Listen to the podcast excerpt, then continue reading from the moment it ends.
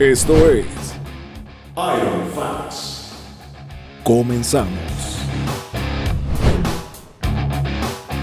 Este podcast llega a ustedes gracias al patrocinio de Doer Fitness. Bueno, bienvenidos y bienvenidas a otro episodio de Iron Facts. Hoy muy contentos de estar de nuevo aquí en Iron Facts. Un aplauso, Amalia. estamos hoy con, bueno, estamos en Doer Fitness. Agradecerles también por el espacio, ¿verdad? Para poder hacer el podcast. Y bueno, hoy estamos con una multicampeona de CrossFit adaptado a nivel internacional de de en Woodacellona, ¿cómo es que se llama? Watselona, Guadapalooza. de Guadapalooza, de los CrossFit Games, y este, Wheelwood Games. y Wheelwood Games. Tricampeona en, en esos tres, ¿verdad? O En, en, en Guadapalooza y en Wheelwood Games. Ah, ok. Y en CrossFit Games, di, el año Una, pasado fue ajá, la la primera, primera edición. vez. Entonces, di, no, o sea, súper orgullo tenerla aquí. Aquí es como tener a, a la tía Claire del, del CrossFit adaptado. No, aunque, aunque usted se ría, es eso. Digamos, aunque se ría. Ojalá, ojalá podamos llegar a esa cantidad de títulos. Sí, sí, sí. De, ya casi, ya casi. Este año que repetimos. Sí, los- este año también vamos. Bueno, ahorita estamos con el Open, ¿verdad? Ajá. Acabo de, bueno, acaba de pasar eh, Guadapalooza y en diciembre vamos para Wheelwood Games. Ok, Y, y, Barcelona en septiembre. y. Barcelona también va a ir a las Sí. a defender título. Sí, Ok, sí, ok. sí. Buenísimo, buenísimo. Y no, o sea, un súper gusto. La verdad, para mí es un súper orgullo tener acá una de las atletas en el CrossFit y más, más grandes que hemos tenido, ¿verdad? En el país. Entonces, agradecerle y, y buenísimo la... Muchas la- gracias de verdad por el espacio. Sí, sí. Este, bueno, ahí me estabas contando, ahorita que estábamos hablando ahí, este, un poco como cómo ha sido el Open, o sea, cómo, cómo ha sentido el Open este año. Bueno, te estaba contando ahí, ¿verdad? Que ha sido un poco diferente porque, bueno, el año pasado, o sea, en realidad el año antepasado, CrossFit como tal abrió la categoría Adaptive. Pero hubo como una situación ahí de que probablemente por desinformación o algo así, la gente realmente no sabía que era una categoría Adaptive. Entonces, digamos, dentro de una categoría de, de gente sentado, como mi categoría, de veías compitiendo a una persona que había tenido un esguince de tobillo. Entonces andaba Ah, una bota. Entonces empezó a hacer todo una, un movimiento, ¿verdad? Y un- una disconformidad, por así decirlo, dentro del mundo de que quién, o sea, di- diciendo que realmente quién podía competir en la categoría Adaptive. Entonces el año pasado se hizo una elegibilidad eh, en donde había que enviar como el diagnóstico médico, etcétera, y otras cosas, y ellos daban eh, una categoría para competir. Ujú. Este año eh, lo volvieron a cambiar. Entonces, eh, igual ellos te dan una categoría para competir, pero están pidiendo muchísimas más pruebas para que realmente, o sea, tenés que enviar un examen médico, eh, tenés que enviar unas pruebas, videos, etcétera, de cómo estás haciendo vos los ejercicios para ver que realmente tenés la condición y que podés competir dentro de una categoría adaptada. Entonces ha sido una serie de pruebas que hay que enviar y varios meses de cosas que, diferentes que van pidiendo y demás, eh, para ellos poder asignarte una, una categoría competitiva, muy parecido a lo que pasa en los deportes paralímpicos, ¿verdad? Entonces, ha sido como medio complicado porque todavía está como, como empezando, entonces te piden esto, te piden lo otro, te vuelven a pedir esto, no sé qué, no, mandé esto, no llegó el formulario, digamos, yo llené un formu- un formulario y lo envié todo y tenía que enviar un documento firmado que era 14 hojas y yo envié solamente la que estaba firmada por el doctor con los resultados. Ah, ok. Y en eso me llamaron, bueno, me escribieron y me dijeron que no, que tenía que llamar, que llenar el documento, o sea, enviarlo completo, las 14 páginas escaneadas. Y yo decía, pero en ninguna otra página se llenó nada, solo una. Pero bueno, parte de lo que están pidiendo. Entonces, ha sido como diferente, Como un poco más estresante. Más estresante, exacto, pero, pero bueno, eh, Que, que es una de las cuestiones que a mí me, me, me gusta ver cómo es muy nuevo. O sea, vos fuiste una de las primeras que yo recuerdo, digamos, del primer Open que realizó, que a mí me dijeron como, eh, una muchacha que está haciendo el Open en, en Rice ahí, y, y yo me dije, ¿en serio? Y no, y no sabía que existía como eso. Y es como una de las cosas que se nos olvidan, ¿verdad? O sea, y creo que se le olvida mucho a las personas y se le olvida a la, a la sociedad en sí. Y se le olvida la parte de adaptado, ¿verdad? Y el CrossFit en sí ha sido uno de los que, aunque existen muchos deportes, di, ha sido uno de los pioneros, ¿verdad? Sí. Que, que, di, que en esa parte, o sea, cu- cuéntenos un poco como esa historia, digamos. Ya, ya yo sé que muchas personas lo conocen, hay muchos podcasts, que ahorita estaba escuchando uno, el de Me vuela la cabeza, me parece muy Ajá. tuanis. Pero de ahí también es parte concientizar a las personas que de, esto nos puede pasar a cualquiera, ¿verdad? sí, sí, sí, totalmente. De hecho, lo bonito que ha tenido CrossFit, a diferencia de otros deportes que tienen la categoría paralímpica o adaptada, digamos, es que ellos están tratando como de incorporarlo dentro de una sola cosa. Tal vez los otros deportes tienen como sus competencias eh, adaptadas y sus competencias regulares. Sí, que hacen la diferencia hasta de paralímpicos y olimpiadas. Ajá, en cambio CrossFit ha tratado como de incluirlo.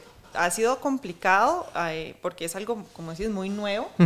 este, yo ya tengo cuatro años de estar compitiendo en CrossFit adaptado y de hecho aquí cuando empezamos en Costa Rica no teníamos la menor idea de qué era ni nada, ni cuáles eran las reglas, ni absolutamente nada. Entonces, o sea, empezamos a competir preguntándole a la organización, ¿verdad? Primero que nada, cuál era mi categoría de competición. O sea, con mi diagnóstico médico, cuál me tocaba a mí. Entonces ellos me asignaron una categoría. Okay. Después entonces en el, en el primer Open que hice, por ejemplo, nos tocaban wall balls, me acuerdo, y no sabíamos si me podían tocar la silla o no. Entonces estaba así atrás en la silla como para, por si me iba para atrás, pero sin tocarla porque no sabíamos si era una penalización. O sea, ha sido todo un proceso de ir aprendiendo todos. Hasta el mismo deporte se va haciendo, digamos. Correcto, y de hecho cada vez, cada año, eh, la, la, dificultad ha ido aumentando. Y y digamos que la organización es hasta como, a veces uno dice, bueno, pero tampoco ya, o sea, para porque ellos están como diciendo que, o sea, ellos lo que siempre dicen es que un, atleta adaptado o una persona con algún tipo de discapacidad nunca va a tener como una adaptación real en la vida, sino que uno, si uno quiere trabajar, tiene que ir a trabajar y competir con el resto de las personas. Si quieres practicar deporte, tenés que adaptarte vos al deporte, no el deporte a vos, ¿verdad? Entonces, ellos tratan como de subir cada vez más el nivel para que vos, igual que en CrossFit, estés preparado para lo que sea, pero, pero ha sido como retador porque, porque ha cambiado mucho a lo, largo de, de, los años, por lo menos los que yo tengo de estar compitiendo, ¿verdad? Entonces, es como entretenido, pero es, es un reto súper grande porque porque digamos, al principio era como mucha fuerza, ahora se ha convertido más como en agilidad. Eh, y bueno, vamos a ver cómo va evolucionando el deporte, ¿verdad? Pero, pero sí, definitivamente es, algo súper lindo que le abre, abre, las puertas a muchísimas personas. Eh, y bueno, pues sí, yo lo empecé a practicar porque hace casi siete años que tuve un diagnóstico de un problema de nacimiento y a raíz de una cirugía tuve una complicación neurológica en la pierna izquierda. Entonces esto hizo que ya yo no pudiera eh, realizar deporte de, una manera habitual. O sea, yo, digamos, mi pierna izquierda, conforme más voy realizando actividad física, más con, o sea, voy perdiendo más el control de la ah, extremidad hasta que llega un punto en que yo ya no tengo control de ella. ¿Y es solo la pierna izquierda? La izquierda, ah, pero el problema, digamos, que tengo de, mis caderas es en ambas. Ah, ok. Entonces, por eso es que yo compito sentada, porque yo no puedo hacerlo de pie porque va a llegar, o sea, llega un punto y Tres minutos después, digamos que yo ya no tengo control. Y ah, bueno, además yo utilizo muleta siempre, entonces no puedo estar como, o sea, jamás hacer un ejercicio de pie, digamos, ¿verdad? Entonces, y por esto existen también diferentes categorías en sentado. Por ejemplo, está sentado uno, que es personas con lesión medular, y sentado dos, que es mi categoría, que somos personas que no tenemos lesión medular, pero que por una u otra razón, alguna enfermedad, eh, lo que sea, no podemos competir de pie. Ok.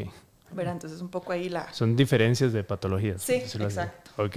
Sí, y que es muy importante como mencionarlo porque, bueno, hace poco también tuviste una operación. Sí. Sobre, era sobre también... No, esa fue una, una, cirugía sobre de otra cosa ah, totalmente, pero bueno, y también fue como en la zona pélvica, por así decirlo. Este, pero bueno, ya esa me recuperé súper bien ah, por dicha. Este, pero, pero sí, sí, ahí vamos. Sí, ahí vino buenísimo, o sea, de todos los retos y todo. Sí, sí, sí. Pero ahí sí me gusta mucho recalcar como esa parte porque, bueno, a, a vos te tomó por, como por sorpresa, ¿verdad? o sea, y muchas veces todos vivimos como una falsa seguridad de que eso no pasa. O sea, y cuando uno lo ve venir, es diferente, ya es como más, si pasa, digamos. Sí, sí, sí. Sí, existen como dos tipos de, discapacidad, digamos, que es con la que naces o, la que adquirís por algo de la vida, ¿verdad? Entonces, de nadie está exento a, o sea, la vida te puede cambiar en un segundo, eh, en un abrir y cerrar de ojos. Entonces, realmente poder tener una opción, porque cuando, cuando a mí me pasó esto, al principio, yo había sido deportista toda mi vida. Y la primera indicación fue, usted no puede volver a hacer deporte. O sea, que aún, hacías triatlón, creo. Yo hacía triatlón en ese momento, exacto. O sea, que alguien te diga que no puedes volver a hacer lo que te apasiona tanto en la vida es como muy fuerte, ¿verdad? Y es como que te arranquen un pedazo que yo decía, ¿y ahora qué voy a hacer? O sea, yo toda la vida, desde chiquitita, desde los dos años, yo salía del kinder, de la escuela o del colegio y era entrenar, los fines de semana era competir, entonces que a mí me dijeran, usted no puede volver a hacer esto, era como que... Y es que ni siquiera se buscan una opción, o sea, eso estuve hablando hace poco con, con un amigo mío, como que hay una parte también en la medicina que pues se tiene que avanzar porque... Totalmente. muchas veces cuando se tiene una lesión o algo así, en vez de buscarse una solución sobre, o sea, no una solución, porque eh, obviamente es una condición que no, o una opción no se busca, o sea, muchas veces a las personas se quiebran. Y en vez de decirle como, di, vaya, pero di, obviamente no utilice lo que se quebró, este, no haga nada. Le dicen eso desde un principio y, siento que eso está un poco mal. Sí, yo creo que es como, como un, un, lugar seguro, digamos, o una línea segura que tienen los médicos de saber que realmente no te va a pasar nada. Porque, a ver, yo entiendo, o sea, es muy difícil cuidar a una persona que tiene una condición sin, sin poder estarlo viendo siempre, ¿verdad? Entonces los doctores apuntan por ir a lo seguro y es como mejor no haga nada. Pero realmente no es así, porque el deporte te ayuda hasta recuperarte más rápido, ¿verdad? O sea, te, te, mantiene motivado, te mantiene moviéndote, entonces no perdés como otras partes, otros músculos del cuerpo que vas a dejar de usar, que tenés al 100% durante el proceso de recuperación. Entonces yo creo que es cambiar un poco. Ya hay doctores que, que, están más como hacia ese lado, ¿verdad? Hacia, ok, si, si, siga, haciendo deporte, busquemos las opciones, pero igual todavía hay médicos que, que no.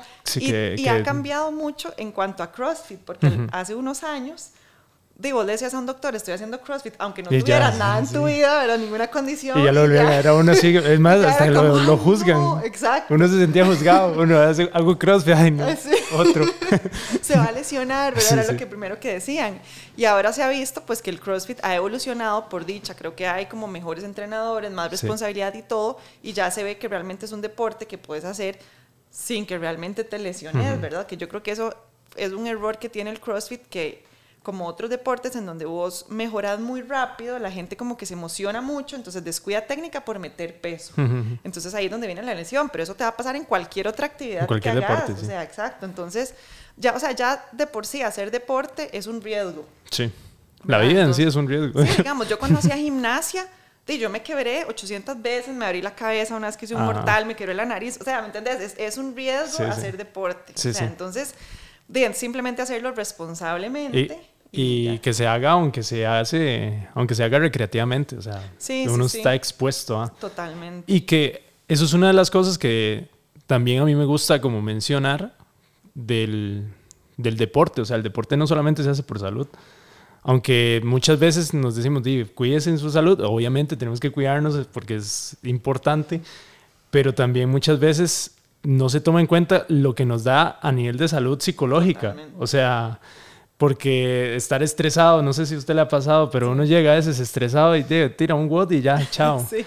O, o, cuando hacía triatlón, o sea, iba, corría y chao, ¿verdad? Sí, sí, sí. De hecho, yo, o sea, los días más difíciles de trabajo, digamos, o que estoy más estresada, lo que hago es irme a entrenar, porque yo sé que eso, o sea, me va a ayudar como a sacar un montón de estrés y todo. Entonces, y de hecho, a mí me pasó, digamos, cuando estaba en la recuperación de mi primera cirugía, que el doctor no me dejaba hacer nada, yo le decía, doctor, o sea, por favor, déjeme hacer ejercicio o mándeme antidepresivos, porque yo ya no puedo, o sea, simplemente me sentía como totalmente apagada. Es que perdés como todo eso que produce a nivel cerebral que te hace ser feliz, ¿verdad? y cuando empezás a tener metas, por más pequeñas que sean y las vas cumpliendo, te vas motivando y te vas alegrando a seguir cumpliendo cosas cada vez más grandes.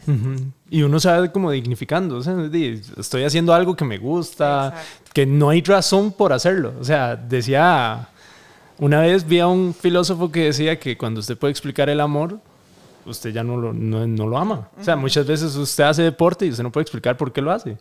Y digamos, que llegue una persona y te diga, no, di, no vas a poder volver a hacerlo, siento que es como una noticia muy dura sí, sí, para una persona. De hecho, para mí fue súper fuerte. Al principio yo ni siquiera como que la entendí. O sea, el doctor me dijo, usted no puede volver a hacer deporte y yo estaba cuatro meses de hacer mi primer Ironman. Y entonces yo, yo, era como, no, doctor, pero o sea, ¿cuándo puedo empezar a entrenar? Y él, no, no, no, es que usted no está entendiendo. O sea, ya, se acabó. Y yo, fue como al tiempo, fue como que yo entendí realmente lo que estaba pasando, ¿verdad? Y ahí fue donde me fui a un hueco feo y, de, o sea, empecé como este proceso, ¿verdad? Que yo, o sea, lo que yo viví, o cuando tenés una condición o un accidente o algo, de vos pasas por un proceso como de una pérdida, ¿verdad? De un luto. el Entonces luto. pasas por todas las etapas que tiene, de igual que cuando perdes un trabajo o cuando perdes a un, no sé, X. pasas, pasas por esas etapas hasta que finalmente llegas a la parte de la aceptación y es ahí donde empezás otra vez, arran- donde arrancás, ¿verdad? Pero es necesario pasar por esas etapas, aunque no es bonito, para poder así superar. Sí, eh, como el superar aceptar eso. la realidad, o sea, aceptar disminuir la realidad material. Exacto. Que en parte yo siento que no debería ser como tan tajante de decirle a una persona, ya no puedes realizar nada. O sea, porque el deporte en sí, todos los deportes, es más, lo, lo mencionabas en el podcast este, Me vuela la cabeza, que vos sientes que todos los deportes se pueden adaptar. Sí, sí, sí, de hecho. Y también es parte de, de- de nosotros como sociedad, o sea, no sé, o como todas las personas, también estar preguntándonos eso. Si es que ahí es a lo que voy. Muchas veces vivimos con esa seguridad falsa de que esto no va a suceder. O sea, si en un momento yo llego, hubo un mal levantamiento, me cayó la, la vara en la columna, me puedo, me Sí, puedo sí, sí, lesionar. o sea, exacto. Y no es verlo desde un punto en que no, es que es, que es parte de. ¿me explico? Sí, sí, sí. En- O sea, yo siempre digo que en esta vida de por sí todos nos tenemos que adaptar en algún momento. Exacto. O sea, ya sea porque dormiste mal un día, no puedes ir a tirar el workout al día siguiente igual, o te torciste un tobillo, o porque comiste y te cayó algo mal. O sea, todos, todos nos tenemos que adaptar. Entonces, sí, hay algunas personas que va a ser temporal y hay otras personas que va a ser permanente. Lo que pasa es que también hay un tema ahí social de que cuando a vos te pasa una condición que ya es algo permanente, da mucho miedo también. O sea, es como que, ok, ¿y qué va a pensar la gente ahora? Voy a llegar y la gente me va a ver de una manera diferente. Yo estaba acostumbrada a que yo conocía demasiada gente que hacía triatlón, yo competía con todos ellos y de pronto, di, ya yo ni- entonces empecé a ir a triatlones como porque me gustaba y donde todo el mundo me empezaba a preguntar, ¿y qué te pasó? ¿Y cuándo vas a volver a hacer? Sí, y no um, sé qué. Entonces es muy fuerte, entonces uno Claro. como que es verdad, como que le da mucho miedo empezar algo nuevo. Entonces, de hecho, cuando yo empecé a hacer CrossFit, los primeros seis meses yo decía que yo hacía funcionales.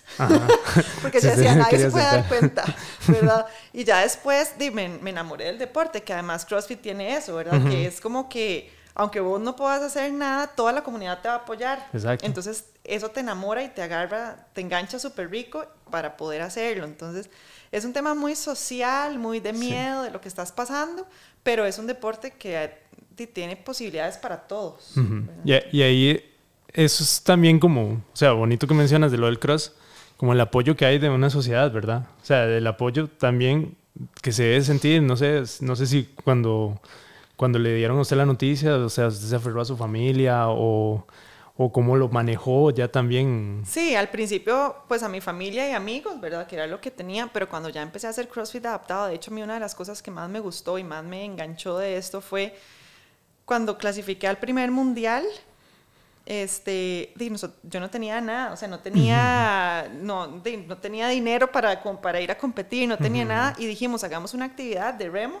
¿No Ajá, te acuerdas? Sí, yo- Los yo 21 participé. kilómetros de remo, ¿ok? Me morí, me morí, fue durísimo, sí, yo me acuerdo. dije, yo dije, o sea, teníamos literal como un mes para hacerlo. Y yo Ajá. dije, ay, ¿será que la gente se va a apuntar? ¿Será que no? Y fue demasiado chiva, Sí, o sea, sí. demasiada gente se apuntó. Y yo dije, wow, o sea, qué chiva como recibir este apoyo, porque además emocionalmente eso te, ayuda mucho, ¿verdad? Es como decir, ok, estoy haciendo las cosas bien, Ujú. voy por buen camino, di, la gente te quiere apoyar y todo, entonces fue súper lindo, pero, Sí, claro. pero yo al principio, o sea, a mí me daba mucho miedo, porque yo decía, de hecho parte de era como que, ¿qué va a decir la gente que ahora me ve compitiendo en una silla de ruedas o que ahora uso muletas? Yo no quiero que nadie me pregunte, no quiero que nadie me llegue, ¿verdad?, a decir Ujú, nada, ujú. porque di, cada vez que alguien me preguntaba era como fuerte, entonces, pero di, no, al final resultó demasiado chiva. Sí, o sea, es, es como complicado. Es que es, esa es una de las cosas. O sea, muchas veces negamos como nuestra realidad material. O sea, no queremos verlo y pensamos que es mejor esconderlo. O sea, ¿y por qué? ¿Y por qué? Digamos, es la pregunta que uno Sí, tiene sí, que sí, hacer. yo creo que es algo muy social, ¿verdad? Sí, O sea, sí. porque realmente, digamos, yo ahora que practico el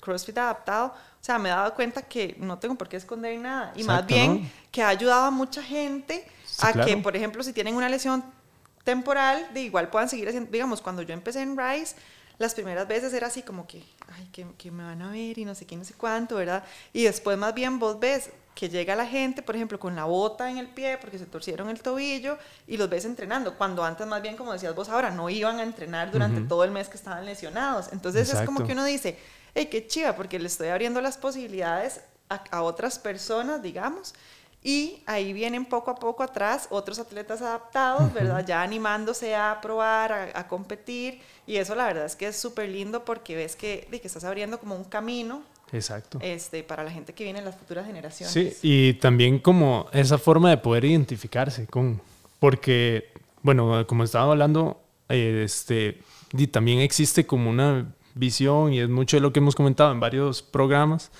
de que existe como una visión de las personas de lo que es fitness. Y muchas personas también nos olvidamos de que una persona también que no tiene un brazo puede ser fitness. Una persona que está en silla de ruedas es fitness también. O sea, que no es como, eh, no solamente la gente que usted ve en el gimnasio o los que están ahí en, o sea, todos podemos también tener buenas, como buenas costumbres. Sí, sí, de hecho es como interesante porque depende del deporte que vos practicas, vas a tener ese tipo de cuerpo, ¿verdad? Exacto, o sea, exacto. yo creo que se ha, se, ha, se ha visto mucho últimamente en CrossFit que para ser bueno no necesariamente tenés que tener un físico como el de un atleta de CrossFit Games, ¿verdad? Sino que tal vez no sé, eso es un poquito, tenés un poquito más de grasa o algo así, pero poder levantar mucho más peso. O sea, cada persona es diferente además, ¿verdad? Y vemos atletas, por ejemplo, Lauren Fisher nunca fue así como súper mega rayada, ¿verdad? Y ella era su, atleta de games y todo. Entonces es bonito. De hecho, yo hace poco puse en mis redes como los cambios que he tenido de acuerdo al deporte que voy practicando. O sea, cuando yo practicaba triatlón era así, un palo, estaba jaladísima porque necesitaba tener la grasa súper baja para y para todo lo que tenía que hacer, ¿verdad? Después cuando hice gimnasia, y más bien era como un poco más grande. Ahora en CrossFit y tengo una espalda gigante, ¿verdad? y, y, o sea, y es como, depende del deporte adaptarse a. Entonces, no necesariamente tenés que estar 100% marcado físicamente para ser, para ser exacto. Sí, o sea, ahí es como cambiar esa visión también, o sea, no, como sociedad en sí, o sea, porque muchas veces se venden de cosas imposibles, me explico. O sea, también, obviamente, como en la parte de cross, o sea, en, cross mm, todo tenemos que también trabajar para que, por ejemplo, el, el adaptado sea más, mm, pueda llegar a más personas. Explico, porque también me imagino que tienes que comprar una, una silla de ruedas especial. Sí tiene que comprar. Sí, porque, y además eso, eso es plata, sí, eso es caro. Sí, de hecho ahorita me van a dar la silla de ruedas nueva, que bueno, por dicha logré que me la patrocinaran una gente acá de Costa Rica. Bien.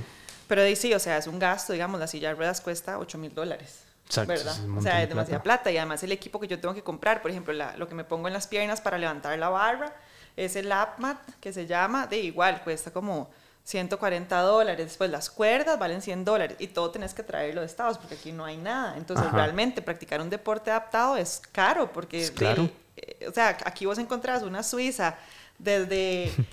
no sé, desde 10 mil colones hasta 180 dólares, ¿verdad? Depende de lo que quieras, pero tenés opciones, nosotros realmente no. Entonces, es complicado, pero bueno, ahí... Que eso también es parte de, o sea, hay que llamar también de poder hacer más oportunidades para las personas, o sea, obviamente existe la demanda y la oferta y la demanda, ¿verdad? Y se necesita que eso también pase en, en, en esto, porque de, hay personas que no tienen las mismas posibilidades de, y que también pasan por estas cuestiones, ¿verdad? O sea, como le digo, no es cuestión de a todos nos puede pasar, digamos. Sí, sí, sí. No, y de hecho yo eh, parte de lo que he tratado de hacer es como, digamos, de lo que ya no voy usando, digamos, o me compré un laptop nuevo, entonces busco a quien se lo pueda regalar, que lo pueda usar, ¿verdad? Para que también tengan la posibilidad de poder entrenar las cuerdas, no sé, lo, lo, que sea, este, y como poder ayudar a alguien más para que pueda desarrollar el deporte, porque a mí me ha costado mucho. Pues claro.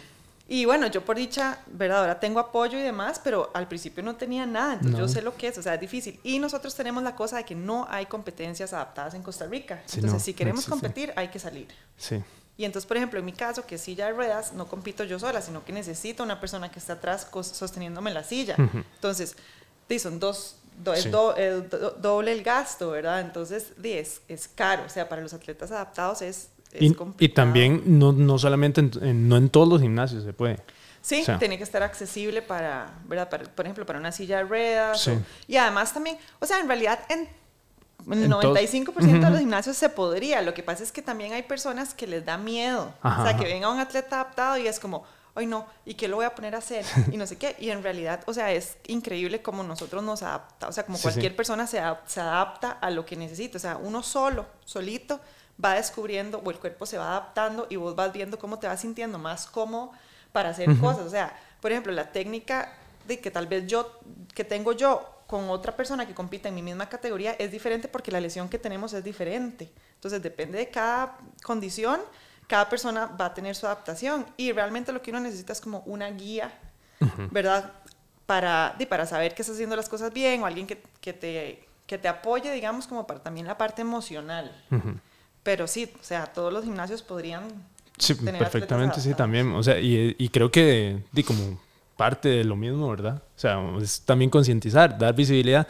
Y de por dicha, aquí tenemos a una super exponente, ¿verdad? Para que las personas también se vayan sintiendo identificadas y que quede dicha, o sea, ¿cómo, cómo ha crecido? O sea, recuerdo también, bueno, en Copa estuviste ahí compitiendo y trajeron también otros... A otros dos atletas. A otros dos atletas que también han competido en CrossFit Games. Y todo esto es muy bueno y muy bonito para que también las personas se sientan identificadas con y decir, madre, pucha, yo puedo también. Sí. O sea, sí, sí, de hecho el año pasado yo pedí competir en, ¿verdad? En hacer una compra acá. Este, y yo pedí a la organización que no me hicieran adaptaciones. O sea, yo quería competir con el mismo peso. Digamos, yo sé que mi peso RX es el equivalente al peso modificado de las personas de pie. ¿verdad? Porque yo estoy levantando con la mitad de mi cuerpo, yo no tengo empuje de cadera, no tengo nada, todo es estricto.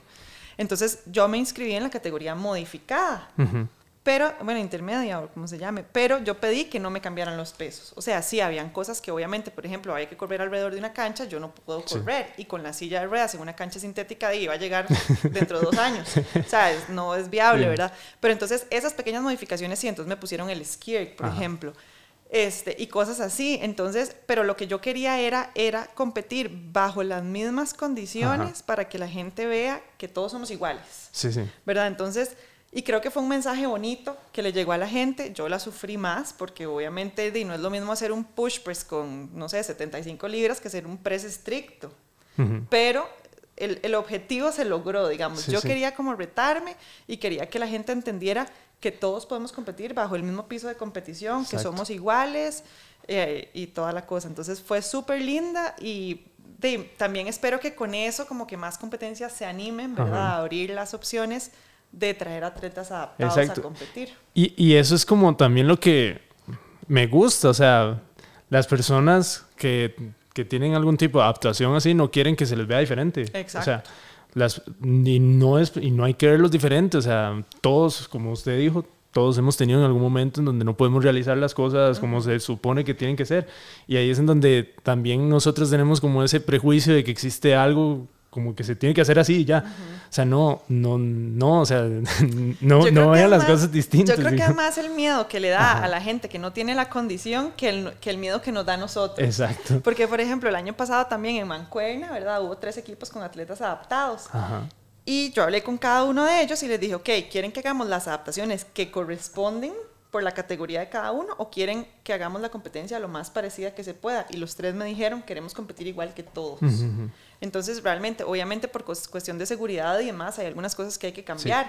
Pero es eso, como decís vos, no queremos que nos vean como algo diferente, o sea, queremos ser parte de, o sea, competir en ese mismo, lo mismo que sienten ustedes cuando están compitiendo en un, en un lugar lleno de público, lo queremos sentir nosotros, porque ¿qué pasa? La categoría adaptada todavía es tan pequeña que si vos haces una competencia que solamente tiene la categoría adaptada, no tanta gente la ve.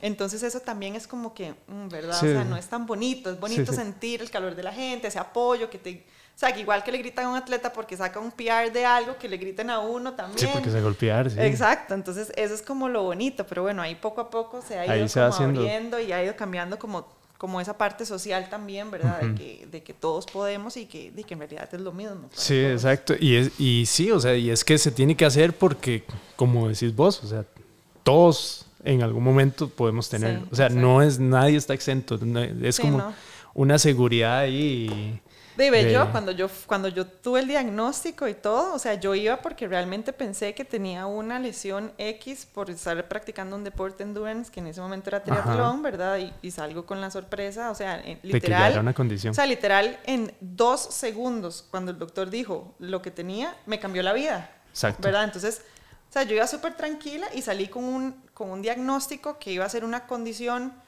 para el resto de mi vida. Entonces ahí es donde uno dice, de verdad que la vida te puede cambiar en un segundo y la vida es frágil, ¿verdad? Sí, sí.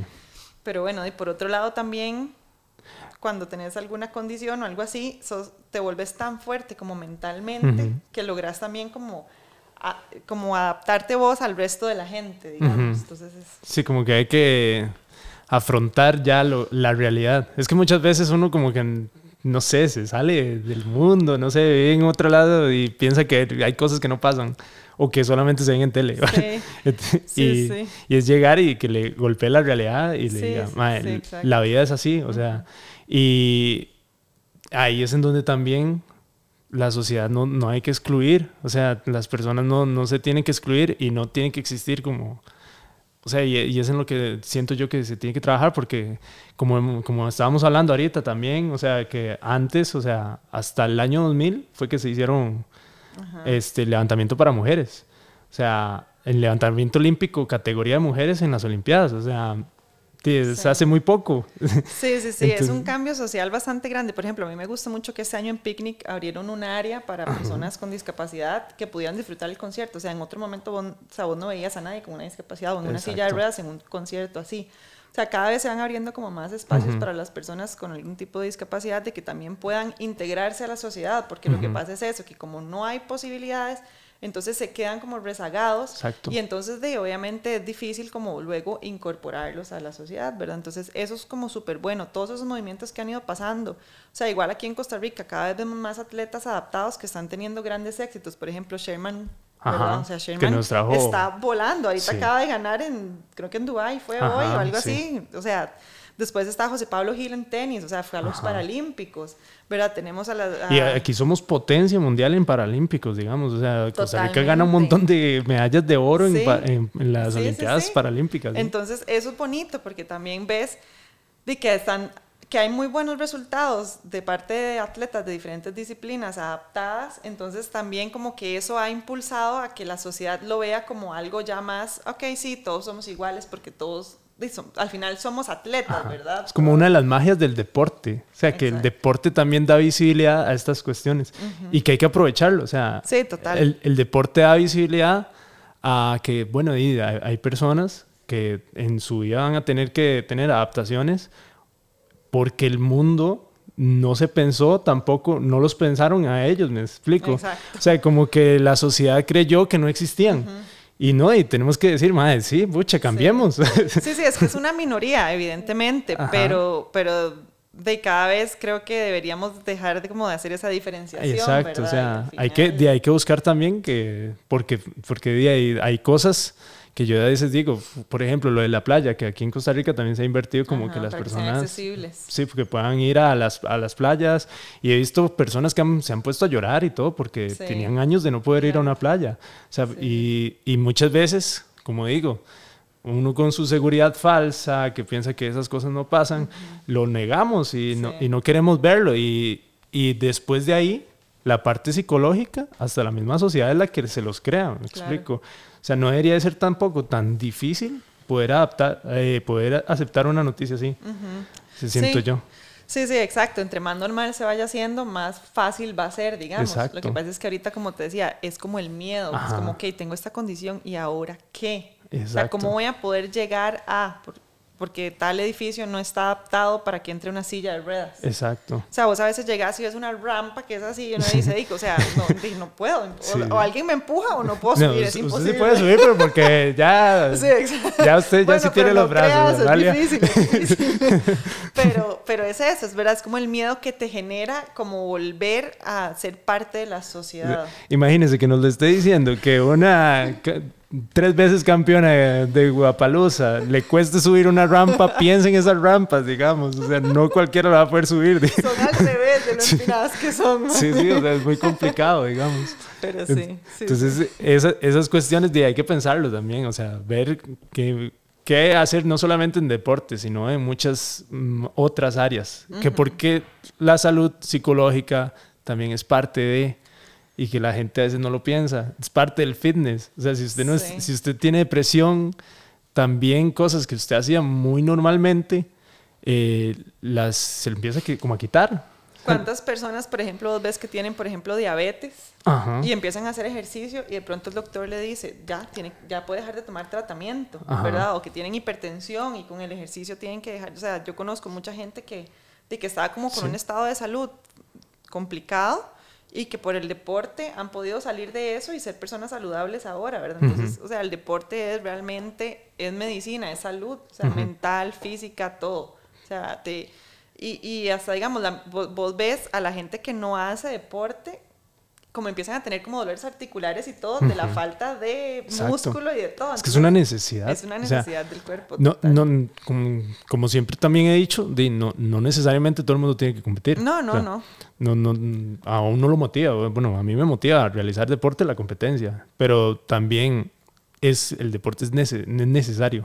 Y deporte no es solamente el deporte competitivo, o sea, el recreativo también. Sí, de sí, que la persona pueda también desenvolverse, darse cuenta de sus capacidades, porque, o sea, todo el mundo tiene muchísimas cosas diferentes. o No, sea, y hay tantos, tantos deportes. Es que, Exacto. digamos, que a alguien le gusta bailar, métase a zumba. Ajá, ajá. Que a alguien le gusta, no sé, correr, métase a, de a correr lo que le guste, la distancia que quiera.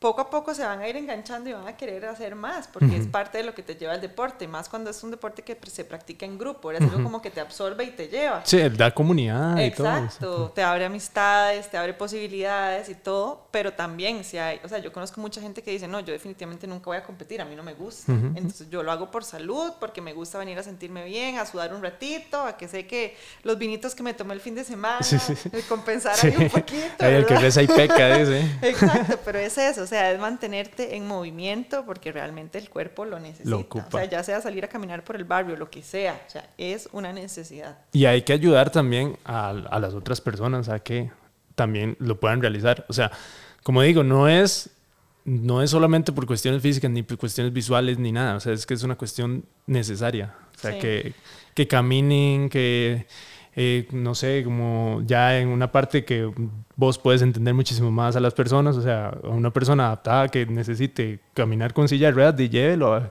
Tal vez usted lo pueda ayudar a que suba por lo menos una cuesta ahí, Sí, que sí, sea el sí. reto.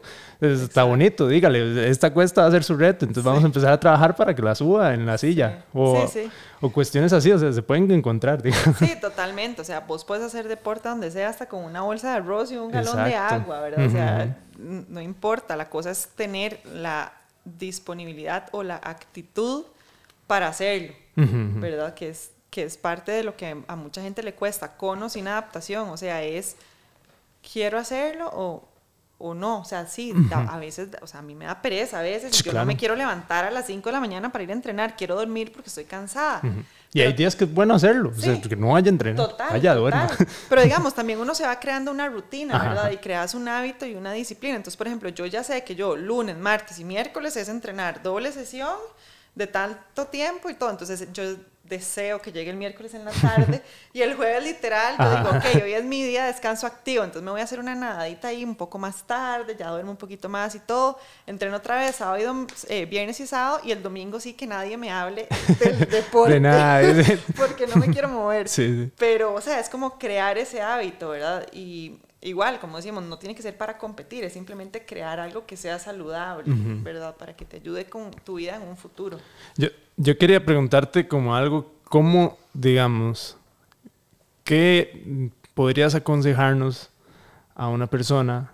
¿Cómo podemos ayudar a, como a motivar a, a alguien que haya tenido esta situación? O sea, ¿cómo, ¿qué consejo le daría no a la persona, sino a los demás, a los que estamos alrededor? Yo creo que mucho va como en acompañar a esa persona, o sea, vos, vos no sacas nada o cuando una persona está pasando por una situación así, como decirle, ay no, pero vaya a hacer ejercicio, pero no se hago, no vea, usted pasa eso, no es, saque el tiempo, vaya con esa persona, ¿por qué? Porque esa persona tiene miedo, como te digo, o sea, esa persona está asustada de que, que de- va a llegar a un lugar y cómo lo va a volver a ver todo el mundo, ¿verdad? ¿Qué, qué reacción va a tener la gente? Entonces es como, como acompañarlo y hacerlo sentir cómodo, tal vez, no sé, hablar primero con el centro donde va a ir a entrenar, como para que la gente sepa y que no, ¿verdad? O sea, pero, pero creo que es eso, es como ese acompañamiento y hacerlo sentir cómodo. Y ya una vez que la persona llegue ahí y logre romper ese miedo, yo creo que ahí se abren demasiadas posibilidades. Entonces, creo que eso es como lo más importante, porque es como lo que a uno más le cuesta, es como...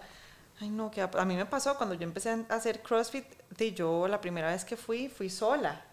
Y yo cancelé la clase como 10 veces porque yo decía, no, no, no. Y cancelaba 10 minutos antes, yo decía, no, no voy a ir. Y le escribía a la persona, no, al lugar, no, no voy a ir, la verdad es que porque me daba mucho miedo. Hasta que fue que el entrenador me dijo como, ok, va a venir, va a venir y ya no hay opción. Y entonces fui muerta de miedo, me quedé en el carro así, y ya de una vez que empecé, ¿verdad? Que logré bajarme, que logré ir y que, que vi que la gente no me veía tan raro y todas las cosas, yo dije, bueno, no era tan, tan, tan grave como pensaba, pero a uno le da mucho miedo. Sí, claro, o sea, y no está mal, o sea, no está mal tampoco, Además hay que, que venís entenderlo. de un tiempo de que te están diciendo, no, no, no, no puede, no puede, no puede, no puede. Entonces, que alguien te diga, sí puede, es como decir, se Y que loco. venga. ya. Exacto. Sí. ¿Qué le pasó? Se volvió loco, ¿está seguro de lo que está diciendo, verdad? Sí. Pero, pero de hecho a mí hay una frase que me gusta mucho de Víctor, de uno de los chicos que vino a Copa Independencia, Ajá. el que tenía... una Victory. lesión. Ajá, ajá. Que Sí, él lo, lo decía... pueden buscar como Ajá, Victory, sí. es- Él dice, él, él decía, en, de hecho en un video que nos hicieron, que él decía, tal vez nos falta, o sea, bueno, el hecho de que seas doctor no te da el derecho a decirte o a decirle a alguien que puede o no volver a hacer algo. Ajá. Entonces él decía, tal vez nos falta algo, pero nos sobra cabeza y corazón. Sí. Y es increíble, o sea, Exacto, de verdad sí, que, claro. Que, que uno, o sea, como que aprende a, a ver las cosas de una manera diferente. Entonces, y cuando vos tenés un familiar con alguna condición diferente o algo, vos lo vivís. Pero cuando no estás rodeado de eso, como decías vos ahora, de, realmente uno no piensa que puede llegar a pasar, ¿verdad? Entonces Exacto. a veces no tiene como esa empatía. Pero es como, ok, viste que una persona llegó con alguna condición diferente o algo, acércate a esa persona y, y hablarle, ¿verdad? O sea, Entiéndalo. No, Exacto. no trate de imponer como lo que usted está creyendo, por decirlo Ajá, así. exacto. Y hacerlo parte de, o sea, Exacto, sí. incorporarlo dentro del grupo. ¿verdad? Eso es como lo más bonito. Que, que sí, o sea, siento que eso es súper importante. O sea, tratar de ir y, de, pues acompañar. Eso es, eso me, me- me parece ya que Sí, es- eso es... Y entender, o sea, la persona obviamente está pasando por una situación, como vos decías, le cambia la vida. O sea, ya di, es- y también hay personas que, bueno, tienen la condición desde nacimiento, que, Sí, que siento que también se maneja diferente. Sí, o sea, sí. creo que, que hay ya es otras cuestiones que van a pasar, digamos, porque creo que va a Sí, ser más mucho es como de crianza, digamos, ¿verdad? Y cómo tus papás o tu familia te, te van incorporando poco a poco a la sociedad desde pequeño. Y es que es un punto ahí, digamos, por ejemplo, lo que mencionaste, los, papás y la familia, pero también tiene que ir más allá. O sea, todos nosotros deberíamos de también verlo como que... Sí, bueno, ahora vos ves más, es más común cada vez en las escuelas y colegios ver personas dicha, sí. con algún tipo de discapacidad, ya sea física o, o de aprendizaje, digamos, o lo que sea. Entonces, ya como que los- para los niños es normal. Porque si vos ves a un niño chiquitito, él puede ver a una persona en silla de ruedas y sí, lo vuelven a ver porque tienen curiosidad. Pero ¿qué pasa? Si los papás llegaran y les dijeran, no, mira, es que él no puede caminar porque tiene al- algo en las piernas, entonces, y, y hacerlo normal. Pero entonces, ¿qué hacen los papás? No lo vea, no, Sí, sí, vuelva sí. a ver para el otro lado, no lo moleste, no sé qué. Entonces, y uno dice, no, o sea, a mí de verdad que no me importa que se me acerque un niño o se me quede viendo. ¿Qué te pasó? Entonces yo le digo, ah, es que a mí me duele aquí, entonces tengo un problema y no puedo caminar sin eso. Y ya los chiquitos entienden. Pero donde empezamos a regañarlos Ujú, es donde se empieza a hacer como eso de que, uy, no, esto es malo. Para tener esa condición es malo. Entonces, en cambio, si lo hacemos desde chiquititos, es mucho más fácil. Y cada vez se ha ido incorporando esto más dentro de las escuelas, dentro de las actividades, dentro de todo. Entonces, cada vez se ve más normal. Eso es un avance que yo siento que la sociedad ha tenido demasiado grande y en pocos años, en realidad, porque hace, no sé, hace que 10, 15 años todavía era raro. O sea, Sí. ya ahora en día vos lo ves y es normal. ¿verdad? Entonces, es como súper bueno. Y eso. es, es duro que sea tan hace poco, ¿verdad? Sí, o sea, sí, tenemos sí. como sociedad de muchísimo tiempo y digo, Sí. uno dice, madre, ¿qué pasó? sí, Pero sí. bueno, ya por dicha ya, ya se han habido avances. Este, bueno, CrossFit siempre he, como que he, he visto que tienen como esa idea de ser muy inclusivos, que me Sí. parece súper bueno. O sea, Sí, es una sí, de las competencias en donde los hombres y las mujeres hacen casi que lo mismo. Este, también ahorita que quieren también que la parte adaptada también sea casi que igual a lo, Sí. a lo otro. Entonces eso me parece súper tuanis. Que se lo, siempre se lo he recalcado, digamos, al deporte en sí. O sea, el deporte que es un functional fitness, pero es CrossFit, pero no sé, que, que es eso, ¿verdad?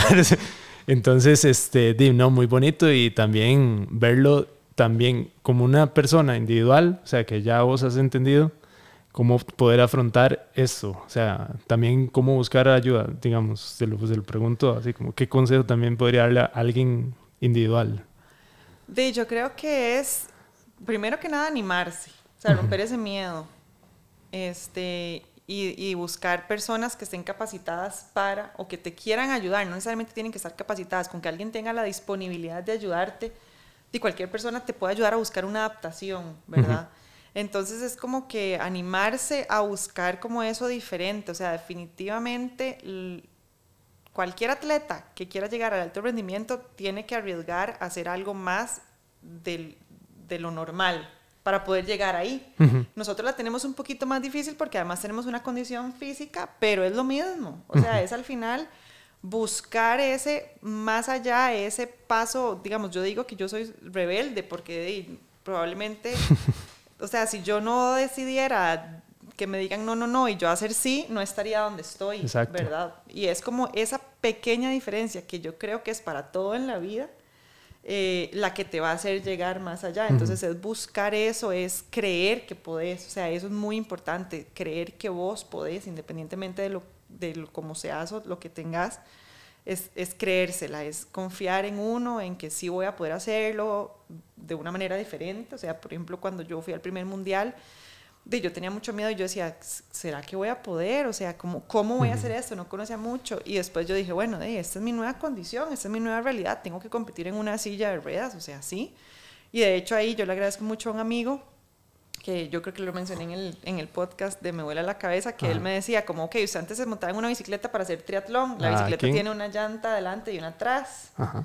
Ahora usted se va a montar en una silla de ruedas para competir en CrossFit que tiene una llanta a un lado y una llanta al otro. O sea, es su instrumento para poder competir y realizar el deporte que a usted le gusta.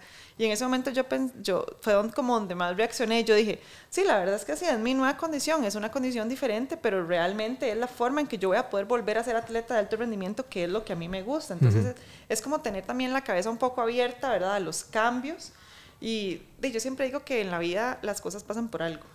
Entonces, ¿por qué la vida te está poniendo ahí en este momento y bajo esa condición? No voy a decir que es fácil, porque todavía hay días que yo me cuestiono mucho las cosas. y, y, todo mundo. Y está bien. Y, está bien, es parte de, exacto. Pero lo importante es tener la actitud para poder seguir adelante y seguir superándote día a día en las diferentes cosas. Hay algo que me gustaría también recalcar y que vos mencionaste también, es poder exteriorizar con alguien ese dolor. O sea, las personas no, no se sientan mal por sentirse, sentirse triste. O sea, por sentirse agüeado de algo que, di, obviamente, vos venías acostumbrado a algo, lo cambian, se, va a sentir mal. Y no está mal tampoco pegarse la llorada. Ah, sí, o sea, eso te ayuda un montón. Y de hecho, a veces ni siquiera es como, o sea, es como tener a alguien que, que te escuche. Ajá, Porque a veces ni siquiera necesitas que te digan nada, es simplemente que te escuchen. O a veces necesitas que alguien te diga, pucha, sí, Amalia, estás hecha leña. sí, la realidad. ¿Qué vas a hacer? Bueno, ¿esa es tu, tu nueva realidad? ¿La aceptas o, te quedas ahí? E, eso vi, Entonces también es como... Eso vi hace poco, digamos, porque estuve ahí leyendo en Instagram y salió y una, una, revista hablaba como de esto de Piqué y de... Y que decía que las mujeres, este, porque obviamente muchas veces los han criticado y que ella decía, las mujeres somos bichotas, somos somos, ¿cómo es que se llaman? Lobas también, pero también somos chillonas, o sea, que muchas veces no se exterioriza el que también uno le está pasando mal. usted se está sintiendo mal, es también parte de, me explico. Sí, sí, y eso cuesta mucho, sobre todo en redes sociales. O sea, vos te metes a las redes sociales de las personas y vos ves una vida perfecta y no hay nada más lejos que eso de, la realidad. digamos, ahora que yo pasé por el proceso de la cirugía en octubre, este, a mí al principio me dio como, yo decía, ay, no, no voy a decir nada porque me da miedo y qué va a decir la gente. Y después, como un día antes de la cirugía, yo dije, la verdad es que esta es mi realidad, voy a pasar por un proceso que va a ser complicado, voy a tener que dejar de entrenar y me gustaría sentir apoyo de la gente como yo he podido apoyar en otras ocasiones a otras personas, que ahora tal vez alguien me a sentir como ese calor. Y el día antes de la cirugía yo conté en mis redes sociales lo que estaba pasando, lloré y todo, y no te imaginas la cantidad de gente que me escribió y me decía, gracias por demostrarnos que los atletas de alto rendimiento también son personas que también lloran, pasan procesos y todo lo demás, porque eso nunca se muestra en redes. Y es muy difícil, o sea, mantenerse ahí competitivamente es difícil, es o sea, es súper, y, y, es mucha presión que la gente a veces no entiende, o sea, yo, yo a veces le, le, digo a mi entrenador cuando vamos a ir a una competencia, yo es que estoy demasiado estresada, siento demasiada presión, ¿verdad? Y no todo el mundo lo entiende porque... Y es extraño porque es una presión que uno mismo se hace. Totalmente, yo. totalmente. Lo que pasa es que, como me dice mi psicóloga, ¿verdad? Ella me dice, entre más competencias vas ganando, más presión hay. Porque entonces la gente como por así decirlo, se va acostumbrando a que siempre te va a ir bien. Entonces ya empieza también un tema de que, ¿y si no me va bien, qué pasa? ¿verdad? ¿Qué va a pensar la gente? Sí. y obviamente yo no toda la vida voy a poder ser competitiva aún de ganar siempre. Va a llegar un punto en que va a llegar alguien y va a ganar.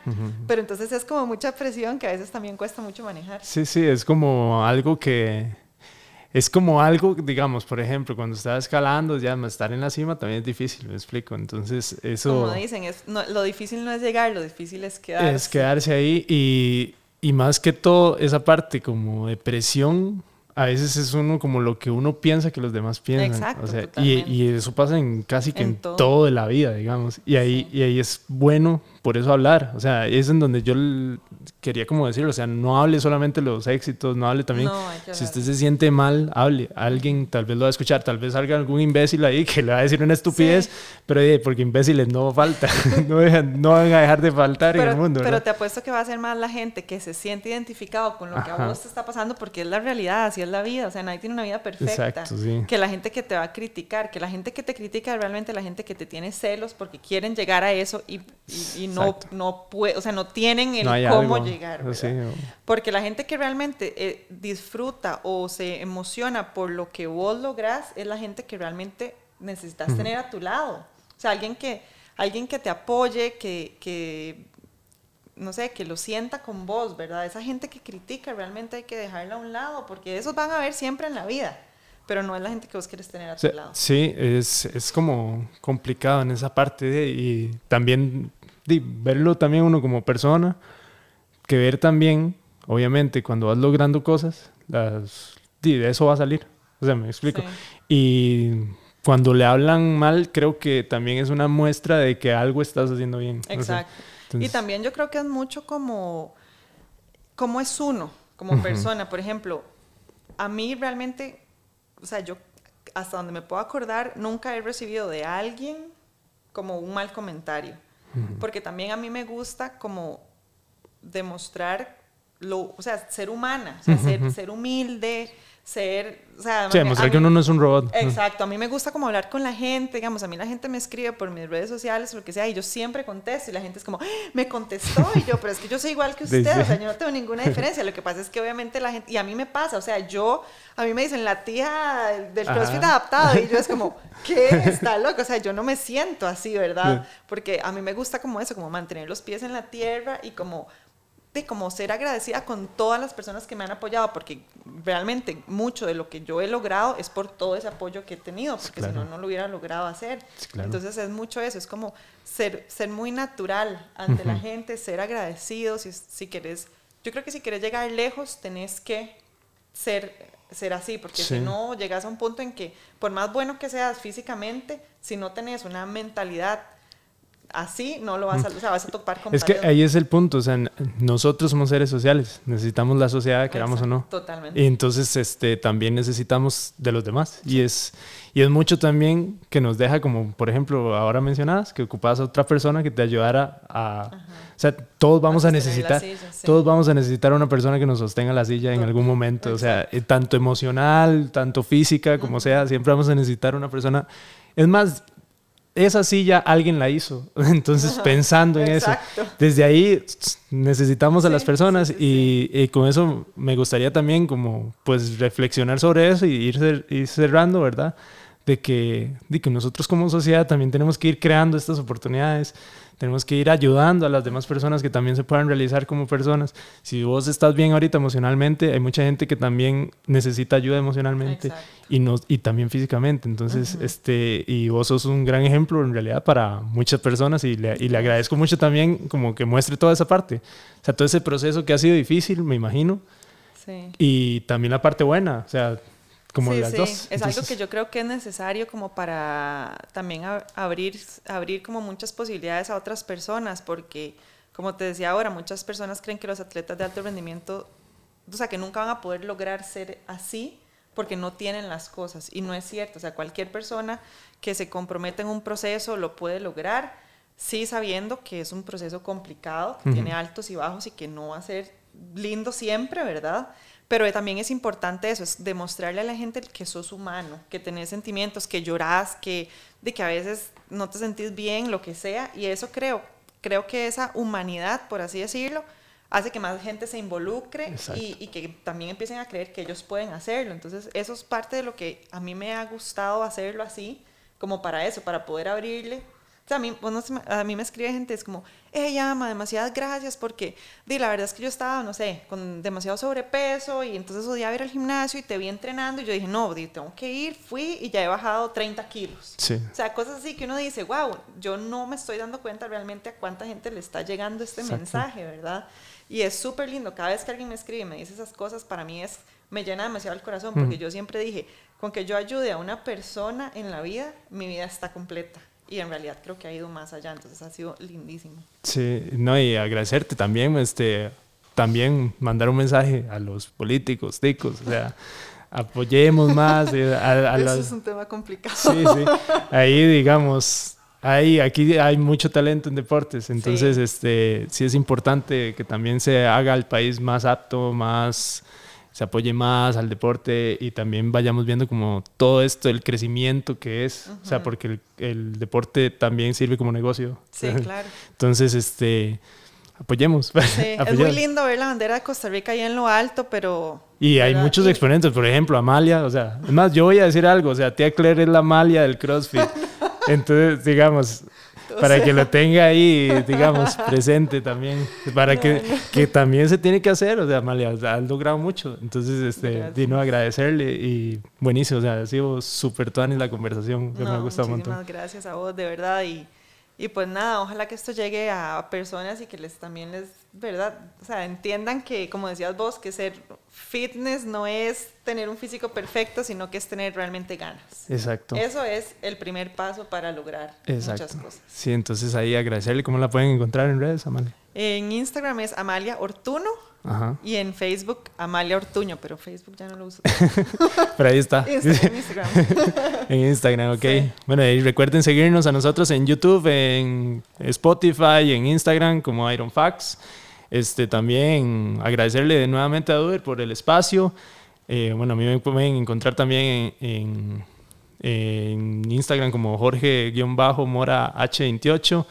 Este, si nos pueden ayudar dando un like, suscribiéndose, compartiéndolo a todo lado, nos ayuda un montón, la verdad, para seguir poder llevarles de esto, ¿verdad? Que sí. llevarle a gente que ha hecho cosas muy grandes, poder reflexionar también sobre cómo el deporte ha ayudado a muchas personas y que es nuestra idea y cambiar un poco la imagen del fitness que se ha tenido durante años. Entonces, este, no, súper agradecido y muchísimo, o sea, en realidad ha sido uno de los programas que he disfrutado mucho. Entonces, muchas gracias. Dale, muchas gracias. Aplauso nuevo.